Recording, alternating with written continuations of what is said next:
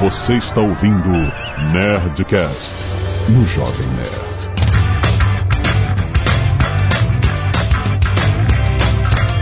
Landa, landa, landa, nerds! Aqui é Alexandre Antônio do Jovem Nerd e pergunto: futebol vale a pena investir nos Estados Unidos?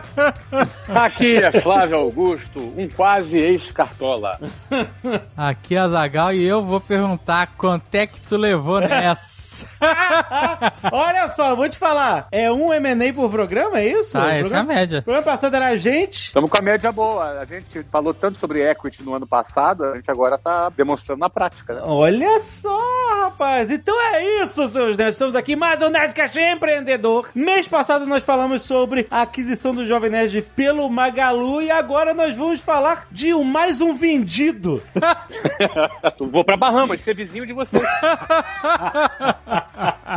É isso aí, Orlando City. Olha, gente, a gente fez aqui um programa quando o Flávio tava comprando Orlando City. Lá em 2013. Não, ele já tinha comprado. Quando ele... Mas é, e agora eu fiz o full circle, Então, mas cara. eu tava pensando sobre isso, cara. e Isso é muito legal. Se você parar pra pensar, né? Tudo que a gente vem falando durante esses anos todos aqui de meu sucesso no Nerdcast Empreendedor, do meu sucesso, que inclusive foi o primeiro Nerdcast que a gente chama de Tailor Made. É isso. né, que é feito, abriu uma série, a gente tem um monte agora, mas é muito legal porque tudo que a gente vem falando, fala de equity, fala um monte de teoria e fala de, né, de experiências, mas elas estão sendo aplicadas. É, é, de verdade. Tá vendo o resultado. A gente falou de resultado, de- do nosso resultado, que com muitas coisas que a gente aprendeu aqui no, no mês passado, e agora o Flávio, mais uma vez, vai contar mais um momento da vida empreendedora dele, cara. Exato. Como foi comprar, fazer crescer e vender um time de futebol. Muito rapaz. doido, cara. É, pra quem chegou agora e não sabe o que a gente tá falando, a gente tá falando da venda do Orlando City. É verdade, tem isso, que talvez tenha algum desavisado aí. Exato. Orlando City. Foi anunciado recentemente que o Flávio vendeu o Orlando City. Vendeu tudo, pacote. vendeu os dois times, vendeu tudo. Né? Tá? Junto com o Orlando Pride também, que é o time feminino. Caraca. A pergunta é, quanto foi? Você fez a mesma pergunta pra Ele gente. perguntou pra gente, é verdade. Eu li por aí que foi, ó, 450 milhões. Eu li por aí. De quê? De ienes? De de, de Bitcoin. de Bitcoin. Bitcoin, cara. Vocês estão muito vingativos, hein? cara? Só porque eu perguntei pra vocês, isso agora vocês estão me perguntando. Não, tem que perguntar, faz parte. É, não, esse é o valor que foi divulgado aí, né? Um valor entre 2 bilhões de, de reais um, e 2,3. Esse é valor que foi divulgado, está sendo falado, né? Isso vazou aí pela imprensa, inclusive bem antes da hora, mas eu não posso falar de valores. Ah, mas peraí, foi divulgado, mas assim, não oficial. Foi divulgado de vazado, é isso? São valor, é vazado, isso foi, foi vazado. Por conta de contratos de sigilo da negociação, é uma negociação privada, né? Aham. Eu não posso falar, não posso tocar em valores. Então, E a gente também não. exato. tá bom, seu Flávio? A gente também não pode, tá? Mas agora é óbvio, né? Quase toda essa jornada foi pública. A gente divulgou valores de investimentos, a gente falou ao longo desse processo e, e até mesmo uma última transação que nós fizemos, vendendo 8%, a gente também divulgou. E na realidade, agora só nesse finalzinho aí que a gente, até por uma, um acordo entre as partes, a gente decidiu não divulgar o valor oficial. Quem comprou? Quem comprou foi a família Wilf. A família Wilf são três irmãos que têm negócios real estate aqui nos Estados Unidos, imóveis, negócios imobiliários gigantes. São milhares de unidades imobiliárias e eles trabalham, shopping centers, é, área, a parte comercial, residencial, muito, são muito grandes. Eles também são donos do Minnesota Vikings, que é um time da NFL. Compraram em 2005. Mas sabe o que é engraçado e curioso? O Vikings também é roxo. Também é Olha, é verdade. Engraçado, é curioso, né? Os Vikings também é um time que veste roxo, purple. Exato. Caraca. Eu achei curioso quando eu vi Eu isso. acho que esse foi o selling point. O cara olhou e falou: Ah, eu não preciso mudar a identidade, tá tudo a mesma Exatamente. cor. A mesma paleta de cores. Mas escolher um time roxo, né, cara? Olha aí, a resposta está dada para você, meu amigo. Não sei se foi por isso, mas eu, eu, eu se estivesse comprando, ia gostar. Eu tenho uma pergunta pra fazer. Eu sei a resposta assim, mas eu vou fazer meio de bobo e de, e de provocador, que é a seguinte. Eles estavam interessados no Orlando City mesmo, Orlando City, né, no Orlando City, ou eles queriam só uma vaga na liga? Mas que, ué, você quer Porque a liga vaga, tem um que número ter X de vagas. Eu, eu, Então, mas ele tem que ter um time pra ter uma- Então, mas Então, eles estão interessados no time. às vezes não, às vezes eles só queriam a vaga e iam mudar o, o time inteiro, entendeu? Pode ir pro Orlando Vikings, sei lá. Ah, Minnesota... ah. Não, não, não, não, não, não, não. Eles compraram Orlando City mesmo. É que isso acontece nos Estados Unidos, o time muda de cidade, de estado, o público fica, odeia É. pra sempre. Isso. Faria todo sentido ele fazer isso comprando um estádio aqui em Orlando também, né? Claro que não. Vamos fazer o quê? Botar na cabeça o estádio levar? Então, na realidade, o estádio, ele criou esse vínculo com a cidade. Não, não é o plano deles fazer isso, trocar a franquia de lugar. Inclusive, em Minnesota, lá onde tá o Vikings, já tem um clube da MLS também. Ah, legal. Já compraram Orlando, que tem a ver com a liga também. Então ele comprou o, o- o business mesmo, né? Porque eu, eu perguntei isso de uma forma meio provocativa mesmo, porque assim, Claro, claro. a gente sabe que muitas vezes o cara compra um negócio, por exemplo, a Blockbuster no Brasil, um exemplo completamente diferente. Ah, sim. Mas boa. quando a Blockbuster tava lá quebrando, falindo, não sei o que lá, a Americanas comprou a Blockbuster não verdade. pela locadora, pelos, só pelos pontos físicos, as lojas. É isso aí. E ele matou, ele transformou usado. tudo em, block, em Americanas. Isso, é. Era Blockbuster barra americanos, e a Blockbuster foi minguando e aí virou só lojas americanas. Você tá querendo comprar pelos assets, ou seja, por outra coisa que não é o objeto principal do negócio, né? Exato, que ele Mas podia comprar querendo uma vaga, por exemplo. É, Vamos sim, supor. Eu sei que não é. Sim, sim, poderia, poderia ser, poderia ser, mas não, eles compraram Orlando, sim, Orlando foi uma construção, né? Tem um estádio, tem dois centros de treinamentos, o Orlando tem, talvez no total aí, uns 11 campos de futebol para centro de treinamento. Não, e não faria sentido ele comprar os dois times, se ele quiser só a vaga, por exemplo. Ah, tá. Entendi. Comprou os dois times, exatamente. E, os dois times são de uma outra liga também, né? O time feminino é de uma liga feminina, é uma outra liga, uma outra franquia. E tem o Série B também, né? Tem um negócio assim, não, não tem um time. Isso, esse time B, que é o que é o nosso time da nossa academia, né? Que era a Entendi. nossa academia. Na verdade, tem dois estádios, né? A gente tem um estádio, um mini estádio de 5 mil lugares no nosso centro de treinamento. Caramba. Que é para jogos treinos, né? Para jogos da academia, da base, né? Nós temos uma base aqui em Orlando muito bem estruturada. Então, assim, foi uma, é uma construção de oito anos. Sim, e a, a sim, gente sim. acompanhou esse processo aqui A maior parte a gente acompanhou aqui. então, em 2013, em maio, foi quando eu assinei o MOU, a Memorandum of Understanding, que é uma. teria que cumprir ali algumas questões, e eu, a gente consumou o negócio do Orlando City em dezembro de 2013. Em dezembro de 13, a gente consumou, foi quando a gente foi anunciado eh, efetivamente como um novo clube da MLS. E a gente estreou em 2015. Nosso primeiro jogo foi em 2015. Foi um jogo com 62.510 pagantes. Olha aí. É, a gente começou o Nerdcast Empreendedor em 2015, janeiro de 2015. Ah, em 2015 Isso. já. Então tava perto do primeiro jogo. né? É, é. Então, o primeiro jogo foi em março. A gente já tinha gravado, a gente já se conhecia, você já tinha gravado Nerdcast com a gente. Ah, tá. Antes. Isso. Isso. Ah, Mas aí a série. Como... É, eu gravei o Expresso Empreendedor lá junto com o Marco, na- naquele primeiro episódio. E depois a gente fechou a parceria aqui a partir de 2015. Perfeito. Caramba, cara. É, e em março a gente estreou, foi o primeiro jogo. O jogo foi 1 a 1 gol do Kaká, aos 47 do segundo tempo. 62.510 pessoas. Começamos essa jornada. Então você vê, daí foi um grande sucesso. Você vê que o primeiro jogo com 62.500 pessoas. É um absurdo. E aquele ano nós tivemos uma média de 33 mil torcedores por jogo. Eu me recordo que a maior média naquele ano tinha sido do Palmeiras e do Flamengo, cerca de 32 mil. Eu tenho uma pergunta pra você que é: você já contou aqui muitas vezes, né? Que ainda não, não tá chegando aqui pela primeira vez, que procure aí, a gente tem muitos Nerdcasts empreendedores que a gente fala da história do Orlando City, mas eu queria relembrar um pouco do- da sua estratégia inicial, né? Você já contou que seu filho jogava futebol, você levava, você começou a observar o mercado, começou a fazer conta, começou a estudar, e aí você decidiu investir no time. Eu quero perguntar sobre o Kaká especificamente. Foi a sua estratégia ter um jogador daquele calibre naquele momento pra atrair atenção? Porque assim, é inegável a contribuição que você teve no desenvolvimento no futebol americano nesses últimos anos. O Kaká foi parte do eu vou trazer um cara que é vai chamar atenção, que é um puta jogador, que vai chamar atenção dos brasileiros pra esse time que é de um brasileiro em Orlando, que é uma cidade que tá cheia de brasileiro. Quando a gente entra numa liga como a MLS, a mentalidade, ela não é só clubista. É natural a gente ter um clubismo. Eu, obviamente, sou clubista. Quando o Orlando joga, eu torço pro Orlando. A gente faz toda a resenha em torno do Orlando. Mas, quando a gente entra na liga, a mentalidade é diferente. Nosso principal objetivo é construir o futebol nos Estados Unidos. Porque a gente é dono da liga. Então a gente é dono do clube e a gente é dono da liga. E é uma liga que, cara, entra quem a gente deixa entrar. Então tem um valor de escassez muito grande. O valor de escassez é muito alto. Então você vai ter um monte de gente querendo entrar na liga e a gente é que escolhe quem entra na liga e quem não entra. É, por isso a minha pergunta lá se tinha venido só a vaga, entendeu? Hum.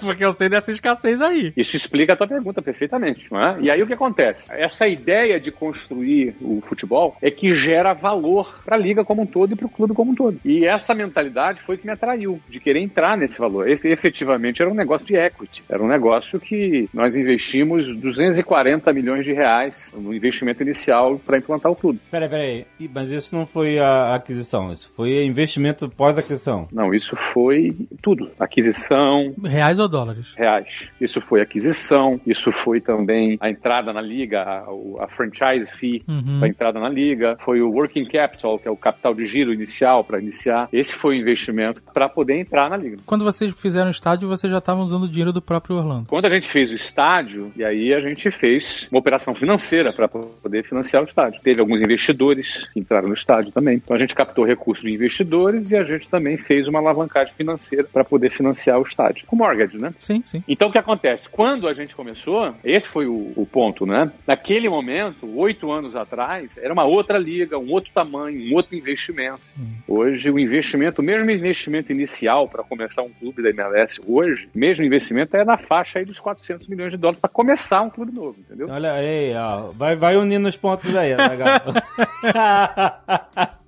Não, mas olha só, peraí, você falou 200 e tantos milhões de reais, né? Uhum. Vamos lembrar que o dólar era 2 para 1 na época. Hum, eu queria lembrar disso mesmo. Na época que eu falava que o dólar ia subir para 3 e ninguém acreditava. É. É uma operação que também levou-se em conta um investimento num país, numa moeda mais forte, tudo aquilo que a gente vem falando aqui nesse programa ao longo desses anos todos. Mas a- o Kaká, que foi a minha pergunta.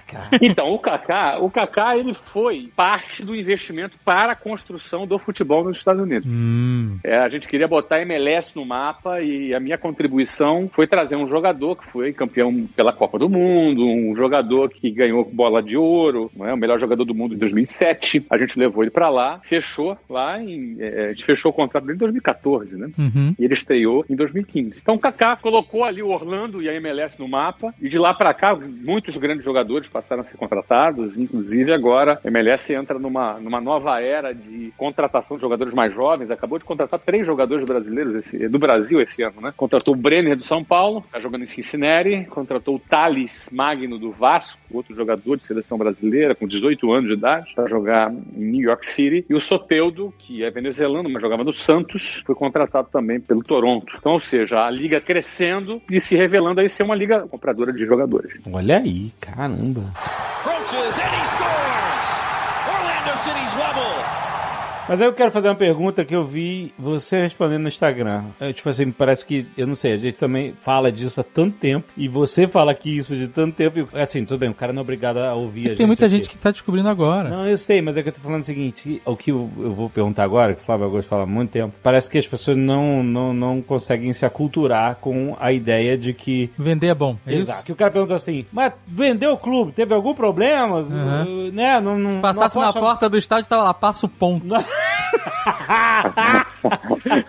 Sem luva.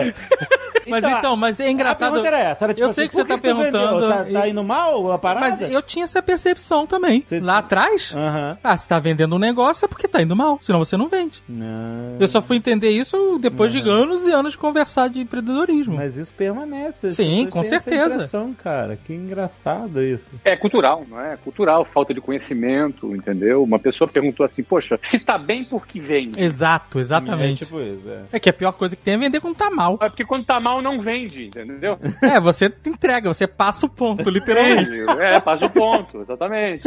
Um negócio tem valor, que o cara vai pagar aí centenas de milhões de dólares pra alguém, é porque tá bem. É que parece que você tá desistindo. Por isso que vale centenas de milhões de dólares. Por isso que vale, sei lá, dois, dois, mais de 2 bilhões de reais. Tem valor, tem asset, entendeu? É, porque talvez fique essa impressão de que você tá desistindo do negócio, né? Eu tô saindo do negócio. Então, eh, sabe o que, que eu acho que pode ser? Pode ser isso que você falou, mas eu acho que no entendimento, tentando entender a cabeça das pessoas que fazem uma pergunta como essa, como eu já fiz no passado. Hum. Se tá indo super bem, né? A liga tá crescendo, o time tá aí disputando, sempre que a gente consegue manter o Jovem Nerd longe do estádio, ele vai bem, aquele negócio. Isso tá no contrato, tá? Eu, imagino- eu ia perguntar sobre isso. que absurdo. Tem uma página do contrato banido. que é sobre o Alexandre Ottoni. Tô banido do Tem uma estádio. página, compromisso de 10 anos sem comparecer no estádio, pelo menos. Tá no contrato.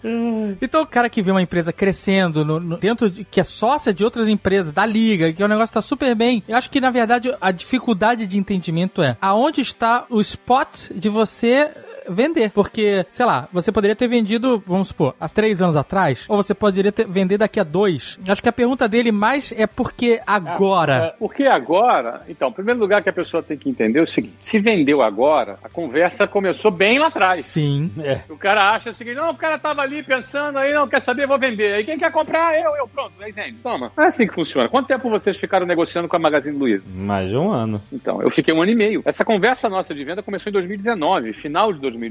É, mais ou menos que a gente aqui também. E que teria concluído em 2020 se não fosse Covid. O Covid atrasou, né? É, pra gente também. te- Teve uma pausa. Deu né? atrasado, né? Teve uma pausa ali no meio, não foi? Então, exatamente. É possível que muitas pessoas pensassem, ih, cara, acho que o Covid acabou com o Jovem Nerd. É, é, é, com certeza. Ah. Vendeu porque ele não aguentou o Covid. aguentou Ah, pois é. Não, não foi isso. É, a gente é diferente. Nós vendemos, mas a gente continua na operação. E são duas coisas interessantes até a gente falar, porque é a diferença, pelo menos que a gente percebe, entre a nossa operação que a gente conversou mês passado e a sua, né? Você tá fazendo a sua saída. Eu tô fazendo a minha saída, como eu fiz da WhatsApp e agora eu fiz do, do Orlando City. E calma aí, calma Ah, aí, você- rapidão, rapidão. Você vai deixar seus franqueados todo, todo mundo maluco. Não, e tá no WhatsApp. Não, eu sei, mas ele tá falando como eu fiz do WhatsApp lá atrás. Sim, sim, Não, porque às vezes ele fala como eu fiz do WhatsApp. o quê?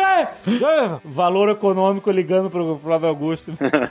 não, lá atrás, lá atrás. lá atrás, aham. E a gente recomprou em 2016, né? Então a gente está com a Wiser aqui, firme e forte. Mas é isso. Aqui nós vamos, estamos nesse processo de transição neste momento. Provavelmente passamos o mês de junho aí nesse processo de transição. Aham. Transição de comando, passando a liderança, não é? ajustando, ajudando o pessoal, né? ajudando Claro. os novos proprietários né? que chegaram aí, o pessoal Mas o pessoal, o seu time, CEO e toda a equipe que trabalha hoje no Orlando, eles vão continuar? continua trabalhando. Ah, legal. É, continua trabalhando. É, porque eles têm uma expertise absurdo, né? Tem uma expertise, o time tá bem, tá organizado, o futebol tá bem, a gente terminou a sexta rodada em primeiro, então não tem por que fazer nenhum tipo de modificação. Então, esse é o plano dos novos proprietários, né? E é importante a pessoa entender que é da minha natureza construir o projeto e vender. E depois eu vou construir um outro projeto. Eu sou construtor, eu não sou síndico. Minha natureza é essa, é construir, pegar um projeto do zero, ali, igual a gente pegou, começou, começou fazendo, construiu isso, construiu aquilo, se desenvolveu, criou uma, um goodwill, né? criou uma, ali uma reputação, criou ali um- uma instituição de fato. Esse negócio valorizou, a gente vai lá e vende. É, isso você falou desde o início. Não tá inventando agora, não. Ahá, ninguém sabia que eu era um construtor e que eu ia vender, não. Você falou desde o início. Essa história de construtor e síndico eu já devo ter falado muitas vezes aqui, né? Falou mesmo, falou mesmo. E aí, agora que fechou esse ciclo, é, antes estava nas suas intenções declaradas e você foi mostrando como o processo de construção da marca se fez. Agora que fechou e você finalmente pontuou toda essa estratégia e que assim, ó, era verdade, a estratégia era essa mesma. Voltando atrás, quando você começou esse plano de construção, você não sabe onde está a sua saída. Você pode até ter uma ideia, ah, daqui cinco anos, seis, existem essas janelas, né, de saída para investidores, etc e tal. Mas no seu caso, que é você teve um papel maior do que apenas o investidor, só de botar grana e esperar cinco anos para ver, você estava envolvido de várias formas na operação e no crescimento, na captação de marcas para serem patrocinadoras, né, na construção do estádio, etc. O que, que foi o seu papel de construtor, além disso tudo, que mais determinou esse equity que você alcançou hoje? O que, que você acha que fez mais diferença do seu trabalho lá? Por incrível que pareça, o principal elemento foi o timing. Acho que o timing de entrada, por incrível que pareça, foi um dos maiores ah, elementos. É, é mais ou menos o seguinte: imagina o cara que comprou 10 bitcoins 10 anos atrás. Não, não, entendi. Aham. Entendeu? É o timing. Mas isso faz parecer que você só esperou e a parada bombou. Não foi isso, né? Não foi só isso, Aham. mas eu vou dizer pra vocês que o timing foi muito importante. Hum. Porque naquele momento do timing, eu tive exata clareza de que a gente tinha. Eu vou usar termos que eu usava no passado, tá? Talvez vocês se lembrem. Eu tive exata clareza que existe um fenômeno não percebido na América e fenômeno percebido é fenômeno não precificado. Isso. Eu usei muito essa expressão ao longo desse tempo. Era um fenômeno não precificado e a gente precisava entrar. Eu vou dar um exemplo claro. Quando eu entrei, nós pagamos de franchise fee 70 milhões de dólares, que na época eram 140 milhões de reais. Franchise fee é, é simplesmente a licença de. A licença da liga. Certo. Que na realidade essa licença, na realidade não é nem, nem bem uma licença, é um M&A, né? Porque você está comprando a sua participação na liga e se torna sócio dela. Isso, mas você não tá A levando. luva. É, Não, não você tá comprando um, um equity da É. liga. é Isso. Isso, é, exato, exato. Nada incluso nesse preço desse FII tem jogador, Não, isso é só seu, seu- sua cadeira. Isso. Eu tô te dando só uma referência Uhum. de um valor específico, que é o franchise fee, para você ter ideia. Aham. Eu fui a de, o 19 franquia. Certo. A gente foi, então a gente era, pagava 70 milhões de dólares vezes 19. Esse era o meu share. Certo. Então, se, se você multiplicar 70 vezes 19, vai dar mais ou menos aí 1.330 bilhões. 1,3 bilhão de dólares. Que era o valor da liga, isso. aham. Naquele momento, se você for fazer. A última franquia que foi vendida, que foi a 29, foi vendida a 300 milhões de dólares. Nossa. Nossa. Você quando multiplica 300 vezes 29, aí você já tá falando de 8, quase 9 bilhões de dólares. Daí você vê a valorização da liga em 8 anos. É impressionante. E a gente era sócio desse processo. Então eu penso que o timing de enxergar que naquele momento estava tudo muito baixo, porque não era percebido e que não era precificado. E eu tinha um recurso para investir. Tinha acabado de vender a WhatsApp. E tinha aquela oportunidade, eu entrei. Hum. Então, ou seja, ou seja, naquele momento era muito inusitado um cara pegar 240 milhões de reais do bolso e entrar num clube de futebol nos Estados Unidos. O cara enlouqueceu o cara, né? É, totalmente. O futebol não é, não era um esporte de expressão nos Estados Unidos. Já tinha se tentado ter futebol nos Estados Unidos e não vingou, né? Com tentativa de seleção e Mas tudo é mais. relativo. Não. No sentido de que o Flávio falou que fez a pesquisa e falou assim: ah, tem mais público na- no campeonato dos Estados Unidos que no campeonato brasileiro. Sim, mas Então é relativo. mas é porque nos Estados Unidos tudo muito aquecido. Se você é relativo botar do ao lado seu- da NFL, Exato, porra, é exato. um, é um jumbo a NFL, né? Gigantesco. Sim, mas a NFL 20 anos atrás era menor do que a MLS é hoje. Ah, é? Essa é a questão. Sim, senhor. Nossa, Absoluta certeza. Sim, senhor. Só pra você ter ideia, a franquia, o Minnesota vai milhões de dólares, 150 milhões de dólares. Troco. Esse é o mercado americano, entendeu? Aham. Mercado americano. Então, aí alguém pensa, pô, mas por que você vendeu então? Por que você não segurou?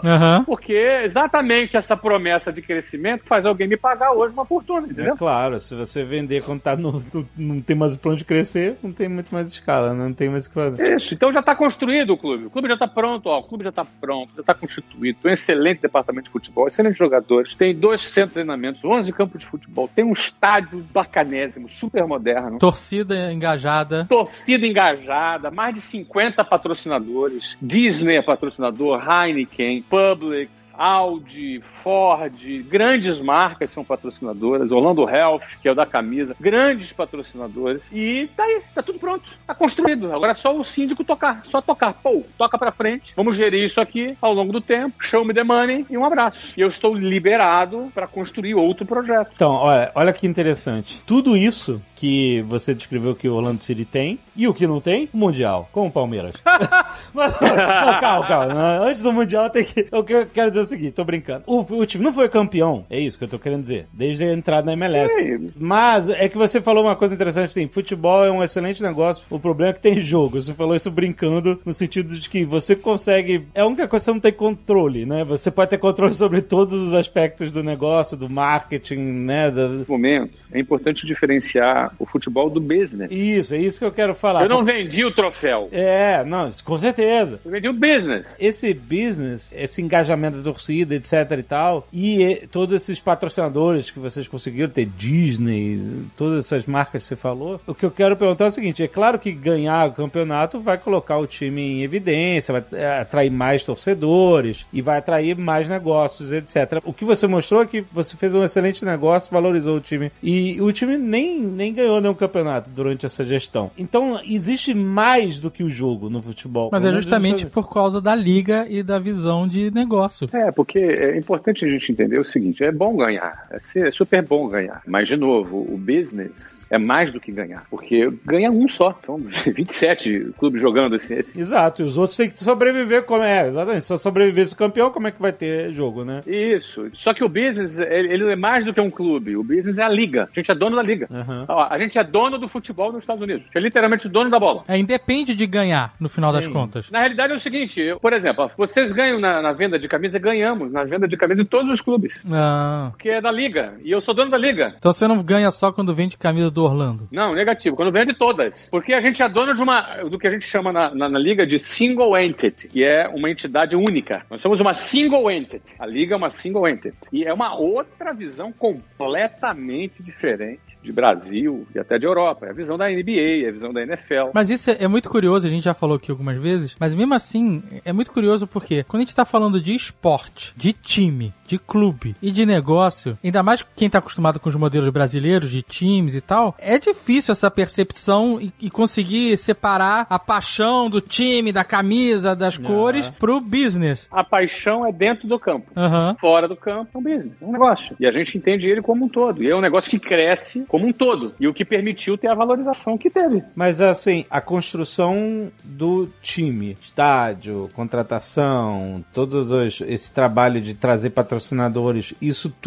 é supervisionado, é aprovado pelo board da liga? Como é que funcionava essa relação? Porque você sabia que você tinha a visão de como construir o time, mas você também, o time faz parte de um single entity, como você descreveu, né? Como é que funcionava isso? O time faz parte da liga, a gestão do clube é independente. Aham. Mas ela segue guidelines, né? ela segue um padrão, ela segue um processo. Por exemplo, tem que ter o estádio, era uma exigência da liga. O board da liga, do qual eu, eu sempre participei, são os donos da liga. Ele se chama, ele tem essa história de dono mesmo, né? E é assim que se chama, o owner. É dessa forma que o americano trata. Eles chamam de Board of Governors, Conselho de Governadores. Quem fazia parte eram os donos dos clubes, que eram os donos da liga. Então, ah, essas guidelines, essas diretrizes eram criadas por nós mesmos. É diferente quando alguém pensa numa CBF e o clube. Não, a gente lá era clube e CBF ao mesmo tempo. Entendeu? Aham. Era mais ou menos, dando um exemplo assim, para as pessoas entenderem. Então é isso. Então, isso que fazia, que faz com que o negócio valorize. Isso é um pensamento de equity. Pensamento de equity. Isso é um negócio dirigido por equity, pelo valor, o valor do asset, né, desse patrimônio. É isso que a gente construiu nesse período aí de oito anos. Você falou que anos atrás também aqui que no final, assim, tudo.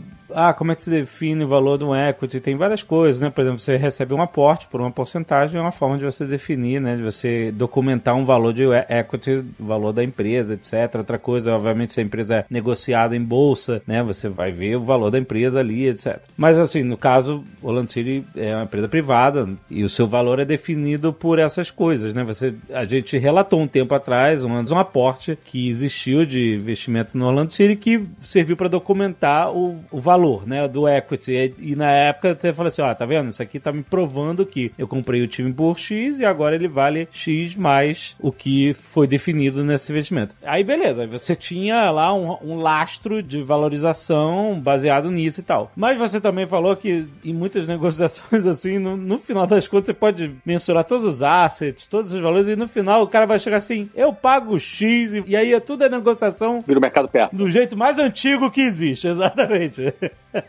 Aconteceu isso também? Sempre acontece.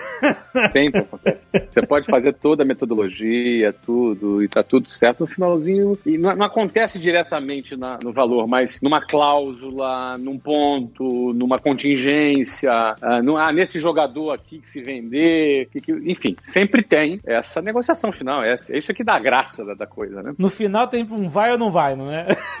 Sempre tem, sempre tem. Isso faz parte. A gente já teve várias partes vendendo. A gente teve aí duas partes vendendo, já teve parte comprando, sempre tem. E aí, no final, é comum meio termo ou é comum. Ah, você pode ter meio termo. Por exemplo, algumas coisas você pode negar, outras você pode pedir, outras você. ah, ou então a gente pode ter aquele termo split the baby, né? Corta no meio, um termo salomônico, né? Uma história de Salomão que uma mãe dizia que era a mãe de um filho e a outra dizia que era a mãe. Ela, corta no meio. Corta no meio. E aí, quando o soldado pegou a espada para cortar a criança no meio, uma pessoa falou: Não, não, não, não precisa cortar, não. E aí o Salomão dizia: "Ó, Essa é a mãe de verdade, dá a criança para ela. É, é, essa história é boa. Então, o split the baby é, é uma decisão salomônica. Muitas das vezes, em alguma negociação, você vai para as decisões salomônicas. Faz parte.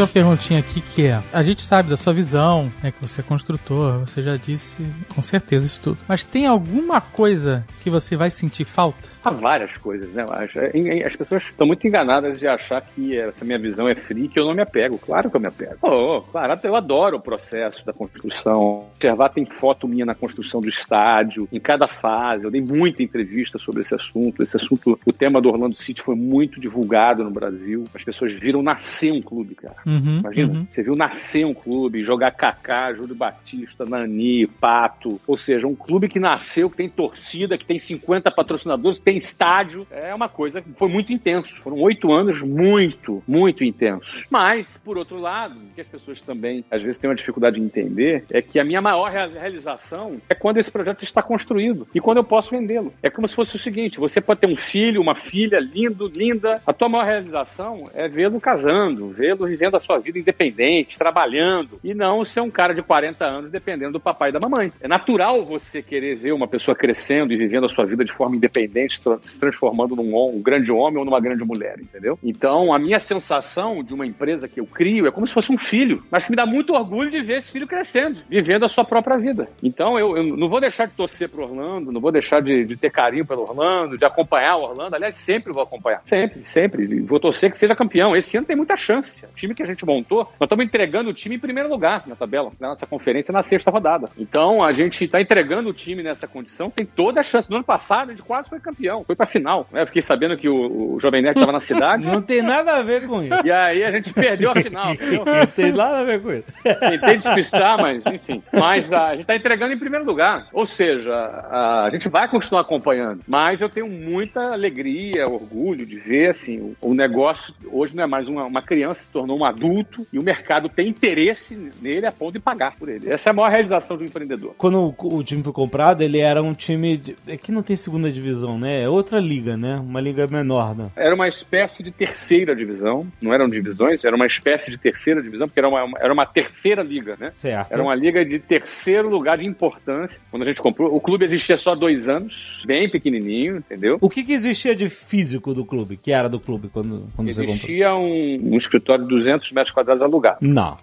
Era isso. E jogava num estádio alugado, que era da prefeitura, que alugava pra jogar. Era isso que tinha. O cara que era dono do clube lá no começo, ele continuou seu sócio, não foi? Permaneceu como sócio. Esse cara deve estar feliz demais.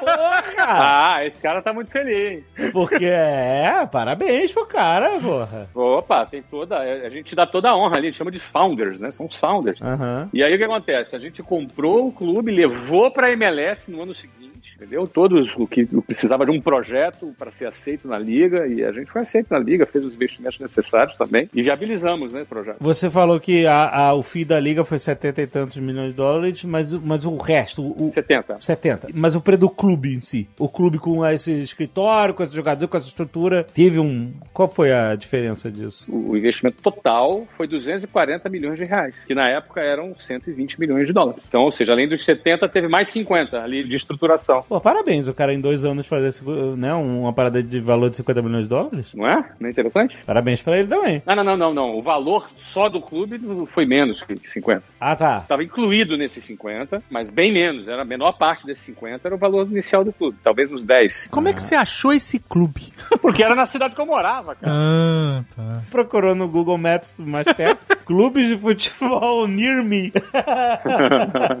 eu comecei a observar o movimento. Eu estava ali envolvido com futebol, que meu filho jogava. E aí esse clube tava lá jogando essa liga, era uma espécie de terceira divisão, jogando nessa liga de terceira categoria, e a gente comprou o clube ali. Agora, tinha uma boa fundação, uma boa relação com a comunidade. Os jogos já tinham ali umas duas mil pessoas por jogo, entendeu? Então tava tendo uma repercussão na cidade. E eles já tinham já uma, um plano, umas tratativas com a liga, e a gente achou mais interessante, que a gente cortaria caminho, em vez de iniciar uma coisa do zero, iniciando, pegando aquela base e já tocando ela pra frente. Você ganhou tempo. A gente ganhou tempo, a gente ganhou uns, a gente ganhou uns três ou quatro anos. Uhum, sim, faz sentido. E esse tempo foi fundamental, porque o timing é tudo. Só pra você ter ideia, a gente comprou, a gente fechou com a MLS em dezembro de 2013. Olha, olha que número interessante, eu vou te dar uma outra referência de número. Em dezembro de 2013, o valor do contrato de televisão que a Liga tinha era de 70 milhões de dólares. Um contrato de quatro anos. Certo, para todas as emissoras que licenciava transmissões para as emissoras. A transmissão, exatamente. 70 milhões de dólares. Aliás, deixa eu ir até um pouco mais antes. Em 2000, a Liga pagava para o jogo passar na televisão. Caraca! Em 2000, eles assinaram um contrato de transmissão de 70 milhões de dólares de quatro anos de duração. Era um contrato pequeno, porém 70 milhões era muito melhor do que zero. Você tem noção? Muito melhor que pagar, inclusive.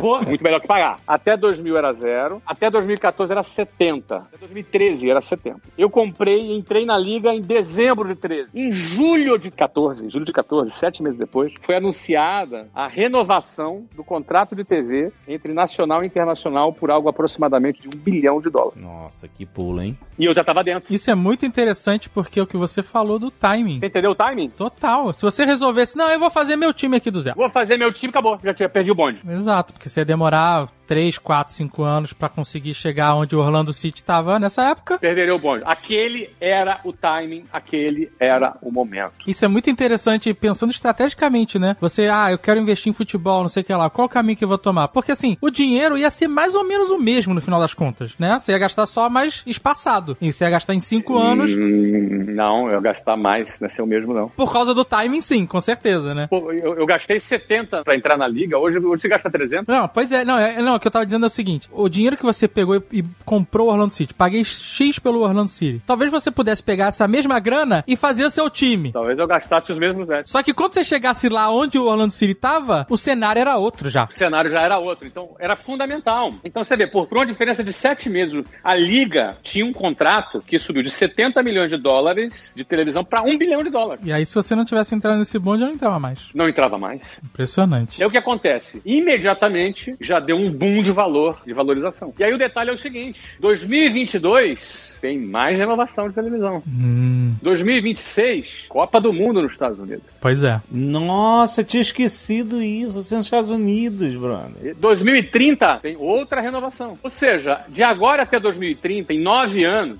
que é um pouco mais do que o período, eu estou há oito anos na liga, mas nove anos vão ter mais duas renovações e uma Copa do Mundo. Ou seja, uma potência vai acontecer pela frente. E é justamente por isso, essa é a tese que faz alguém querer pegar centenas de milhões de dólares. Toma aqui, meu filho, vai embora, vai. É, porque você tá vendendo toda essa possibilidade e você tá adiantando essa grana. É muito importante as pessoas entenderem que quem vende um negócio vende futuro. É, pra você ver. Quem compra, compra futuro. O que a família Wolf tá comprando é esse timing também. É esse timing também. É, an- antes dessa Né? renovação. aí. Da renovação, da É Copa verdade. do Mundo. Ele quer pegar esse bonde. É, é. E eu vendo esse timing pra eles. Exatamente. Exatamente.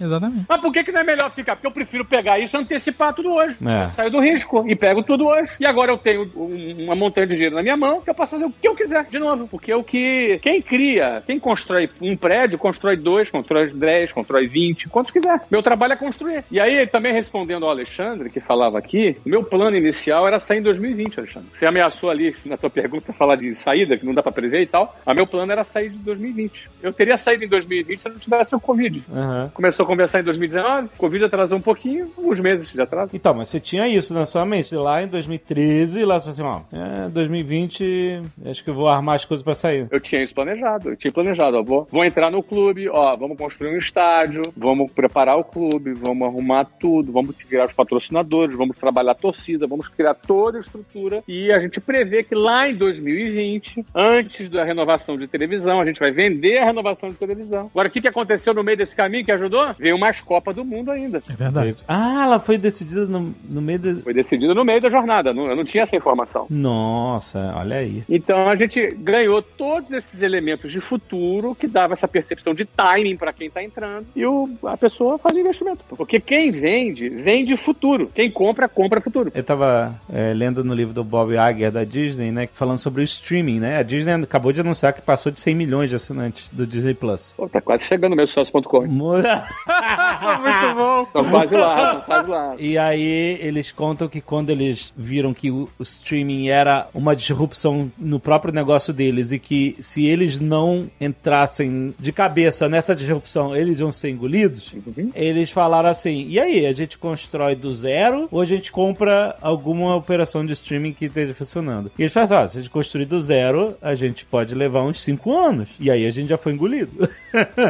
Uhum. É, porque a Netflix, ele tava na quinta marcha, né? E aí eles foram atrás de uma empresa, e, e a empresa chamada Bumtech, que era uma empresa que nasceu na, na liga de beisebol, pra fazer streaming de beisebol, e eles também tinham, faziam streaming de League of Legends com a Riot, contratos milionários de streaming e tal. E aí eles foram contratados pra resgatar a HBO, na época que o Game of Thrones, eles estavam lançando a plataforma de streaming, Game of Thrones estava derrubando tudo, tava um caos, eles foram contratados pra reformular toda a, a parada pra estreia da quinta temporada do Game of Thrones, o que acabou virando a plataforma do HBO Max, e aí a Disney falou, cara, a gente vai cortar um caminho gigantesco, só compra esses caras, e esses caras são a Disney. Agora, a pergunta é o seguinte: quanto esses caras botaram no bolso? A Disney foi lá, tem- aí tem, você, além de você ter antecipação de futuro, você tem custo de oportunidade. Sim. Qual é o valor desse custo de oportunidade para Disney? Imenso. O custo de oportunidade é mu- muito mais caro do que o custo monetário ali. Então, assim, é muito importante as pessoas definitivamente entenderem que quem compra, compra futuro. Então, logo, quem vende, está vendendo futuro. Então, se a coisa tá boa hoje, o futuro é bom, por que não ficar? Porque o lucro é menor do que o equity, querido. O lucro de um bom futuro é menor do que o equity. Então, você antecipa tudo isso para hoje e sai do risco. E termina e realiza um período. Então, assim, eu é, me considero um construtor, o cara que sai do ponto A para o ponto B. Quando eu chego no ponto B, eu preciso agora identificar alguém que vai levar para o ponto C e D. Não é mais meu trabalho. Eu preciso entender, como investidor, como construtor, como empreendedor, qual é o meu trabalho, qual é a minha jornada. Então não tem nenhum peso para mim. Isso ao contrário, tem uma celebração, uma alegria de eu ter concluído a minha missão. Então responde a pergunta do cara que falou assim: Mama, tá indo bem, por que que ele vendeu? Então acho que essa foi a, a- a resposta mais elaborada possível. Concluí a minha jornada, exatamente. Approaches scores! Orlando City's level!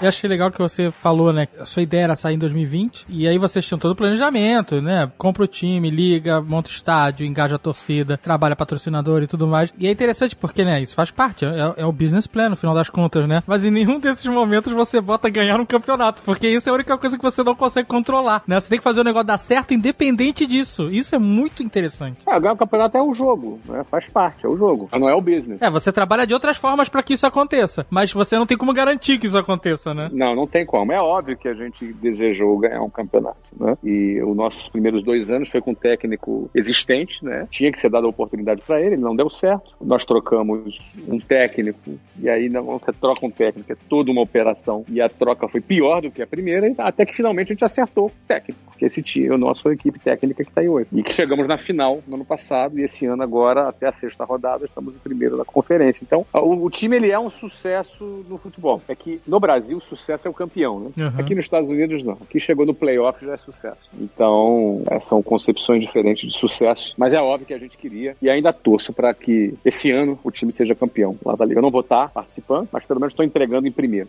Olha aí. Sorte deles que eu não tô perto do estádio. É, não, olha só, olha só, vou te contar uma coisa. O Flávio falou aí um monte de coisa de técnico, trocou o técnico, né, tá vendo? E aí como simplifica as coisas dizendo que é culpa do Jovem Nerd. Tem muitos fatores aí. Jovem Nerd, quantas vezes você teve no estádio que o time ganhou? Eu só fui duas vezes. E as duas vezes aconteceu o quê? Ah, vocês só perderam dois jogos no campeonato. Tá bom, vamos. Eu vou te falar uma coisa. Dos últimos 50 jogos, sabe quantos jogos a gente perdeu? Ah. Dos últimos 50 jogos, a gente perdeu 6 jogos. Estatisticamente, você tem um peso enorme. Você tem um peso enorme. Você percebe? Você, você- você conseguiu ligar os números agora, Jovem Nerd? Não, não, não, não, nada. Seis jogos nos últimos 50 jogos. Vocês teve em dois jogos, os dois a gente foi derrotado. Você diz alguma coisa?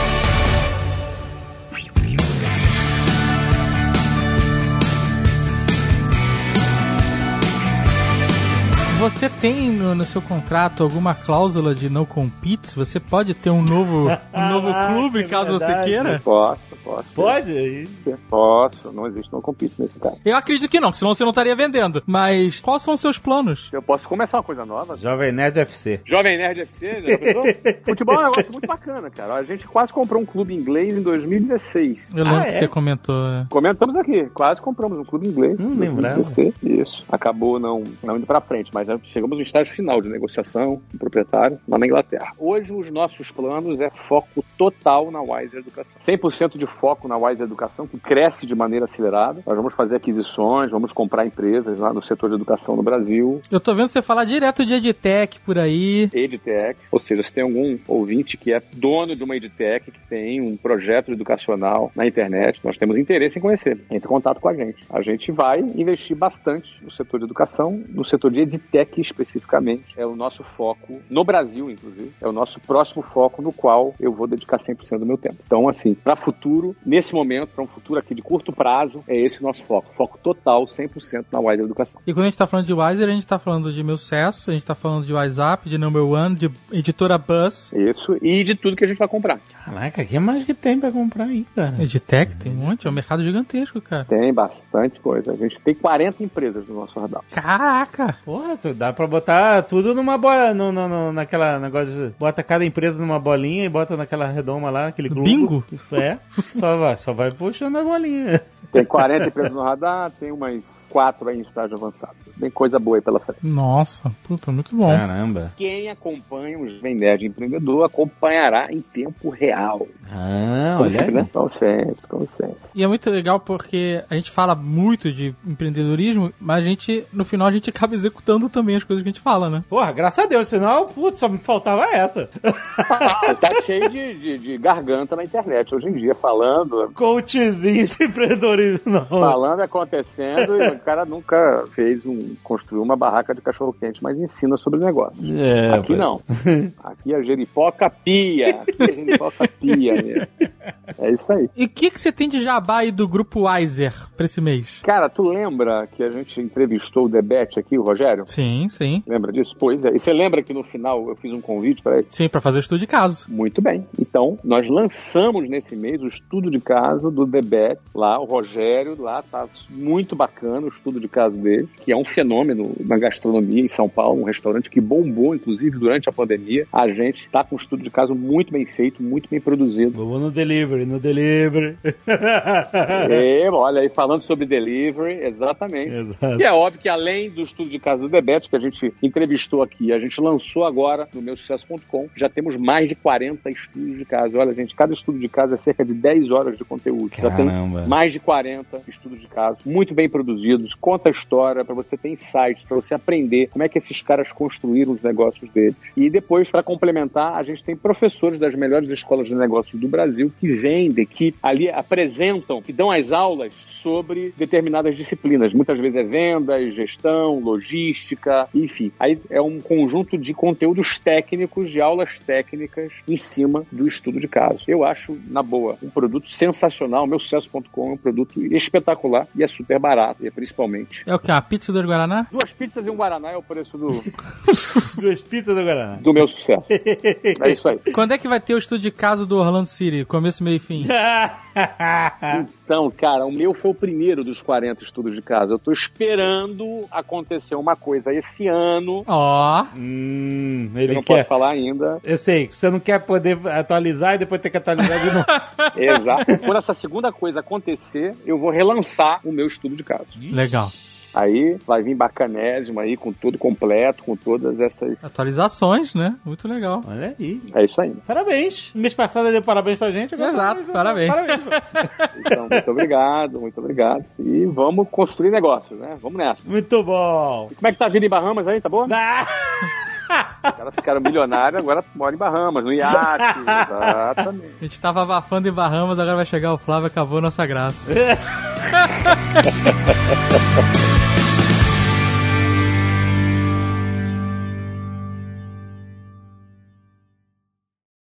Este Nerdcast foi editado por Radiofobia, podcast e multimídia.